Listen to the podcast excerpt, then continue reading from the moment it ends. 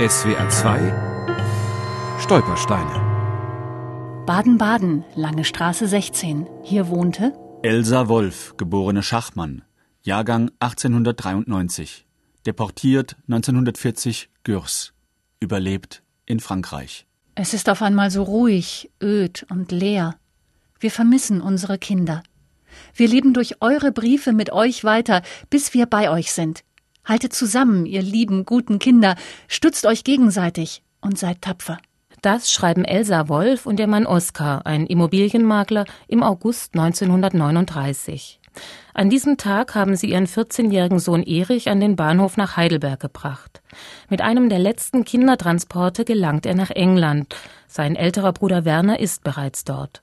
Nur zwei Wochen später werden die Kindertransporte wegen Ausbruch des Zweiten Weltkriegs eingestellt. Der Briefkontakt zu den Söhnen wird nun das Wichtigste im Leben von Elsa und Oskar Wolf, eine Brücke zur Außenwelt. Der heute über 90-jährige Werner Wolf hat alle Briefe seiner Eltern aufbewahrt.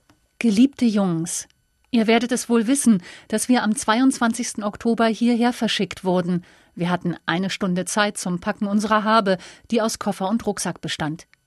Hier leben wir Badener und Pfälzer in Holzbaracken. Wir bekommen morgens Kaffee, mittags und abends Suppe. Trotz aller Bemühungen ist es den Eltern nicht gelungen, rechtzeitig aus Deutschland hinauszukommen. Sie landen, wie so viele Juden aus dem Südwesten Deutschlands, im Lager Gürs am Rand der Pyrenäen.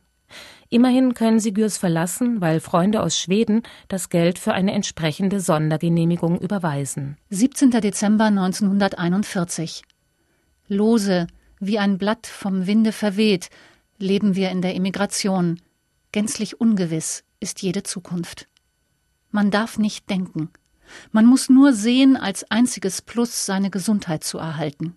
Im Herbst 1942 bricht der Briefkontakt ab. Erst anderthalb Jahre später ein Telegramm der Mutter. Ich bin allein, aber mutig. Ab November 1944 kommen dann wieder regelmäßiger Briefe von Elsa aus einem 23-Seelendorf in der Nähe von Limoges in Zentralfrankreich. Ihr Mann Oskar ist inzwischen in den Osten deportiert worden. Seitdem ist sie völlig auf sich allein gestellt. In manchen Winternächten fand ich bei den Dorfbewohnern keinen Unterschlupf, weil alle Angst vor den Deutschen hatten.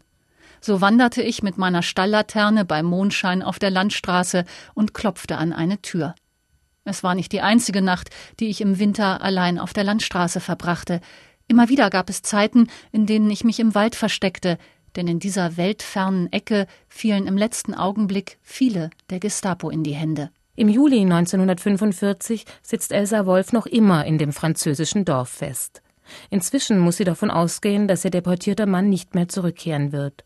Sie steht mit 52 Jahren am Tiefpunkt ihres Lebens, weiß nicht, wie es weitergehen soll und dennoch schreibt sie, erstaunt über sich selbst Mein Hirn brennt vor Plänen, aber verdienen tue ich noch keinen Cent.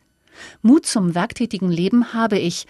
Mir fehlt leider die Praxis, aber zusehen, wie andere das Leben machen, will ich nicht mehr. Im Januar 1946 emigriert Elsa Wolf zu ihren Söhnen nach England. Oskar Wolf ist in Auschwitz ermordet worden. SWR 2 Stolpersteine auch im Internet unter swr2.de und als App für Smartphones.